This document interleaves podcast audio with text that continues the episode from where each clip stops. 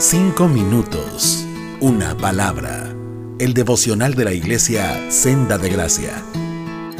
Buenos días, mi nombre es Jaime Verduzco y el día de hoy vamos a meditar en una pequeña escena en el Evangelio de Lucas cuando se llevan a Jesús prisionero para interrogarlo y poder inventarle acusaciones para al final llevarlo a la cruz el apóstol Pedro, en aquel tiempo discípulo Pedro, mientras todos abandonaron a Jesús porque tenían el temor de que si se iban con él, ellos también lo iban a capturar, Pedro se va sigilosamente y se mete hasta la casa en el lugar donde lo habían aprisionado. Y Lucas capítulo 22, verso 55 dice que los guardias en este lugar encendieron una fogata en medio del patio y se sentaron alrededor de la fogata y dice esta pequeña frase, y Pedro se sumó al grupo. Y esta pequeña frasecita nos dice mucho de Pedro y lo que acaba de hacer Pedro en esa escena. Primero nos dice que Pedro podría haber sido actor, ¿no? Porque estaba realmente fingiendo aquí.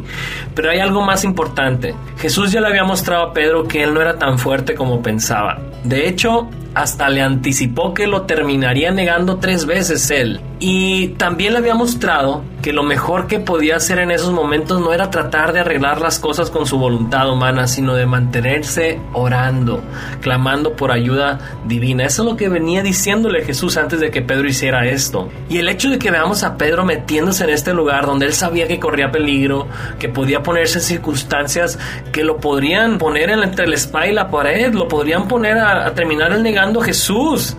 El hecho de que Pedro se haya animado a hacer eso nos muestra que él se veía a sí mismo fuerte, con la voluntad suficiente como para enfrentarse a su prueba y salir bien parado.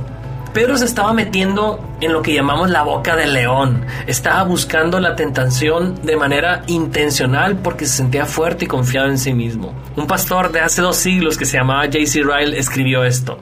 Nada precede con mayor certeza a la caída de un seguidor de Cristo que la confianza en sí mismo con desconsideración por las advertencias y desprecio del peligro. Primera de Corintios 10, 12 dice, el que piensa que está firme, mire que no caiga. Efesios 4, 27, no le den oportunidad al diablo, dice. No dice, ve y métete a la boca del diablo que tú lo vas a vencer. No dice, no le des oportunidad. Proverbios 14, 16, el sabio teme al Señor y se aparta del mar, pero el necio es arrogante y se pasa de confiado. Y ese es el punto. Ponerte en situaciones de tentación de manera intencional es síntoma de orgullo y arrogancia, de sentirte demasiado confiado.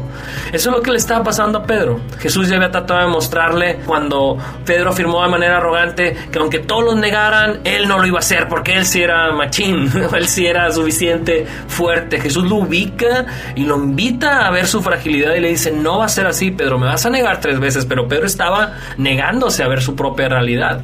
Y nosotros también podemos cometer el mismo error cuando tenemos un concepto demasiado alto de nosotros mismos, de nuestra propia fragilidad.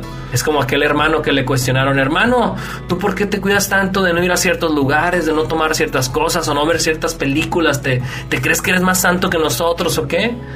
Pero el hermano contesta, todo lo contrario. Yo me abstengo de todo eso no porque me crea más santo que tú, sino porque me tengo más miedo que tú. Hermanos, somos más propensos a pecar de lo que pensamos. Primera de Timoteo 4:16 dice, ten cuidado de ti mismo. Y hasta que no entendamos eso, nos estaremos dando trancazo tras trancazo en la vida, así como Pedro está a punto de darse un trancazazazo. Cuídate de las cosas que dices, yo nunca haría eso, como Pedro.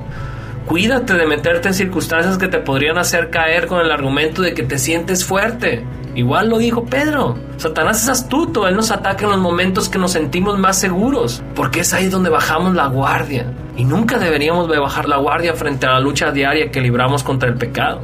Es mejor aceptar que somos débiles, propensos a desviarnos y vivir viéndonos débiles. ¿Sabes? Vivir viéndote débil no te va a traer ataduras o juicio, al contrario, te va a traer libertad y felicidad. Así como vivir atento a un volante que sabes que tiene la dirección chueca a tu carro, vivir atento a ese volante porque sabes que se tiende a desviar, no te va a hacer más infeliz, al contrario, te va a hacer llegar con total sanidad, con total a salvo a tu destino porque estás vigilando que no te desvíes. Pedro tuvo que aprender eso a golpes. Décadas más adelante fue el mismo Pedro quien escribió esto. Primera de Pedro 5:5, en la carta que él escribió dice, revístanse de humildad porque Dios resiste a los soberbios y da gracia a los humildes.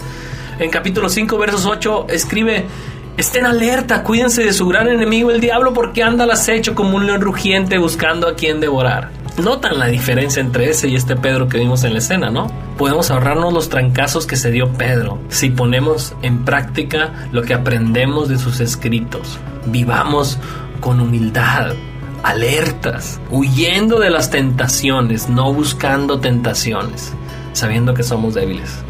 Dios te bendiga. Cinco minutos, una palabra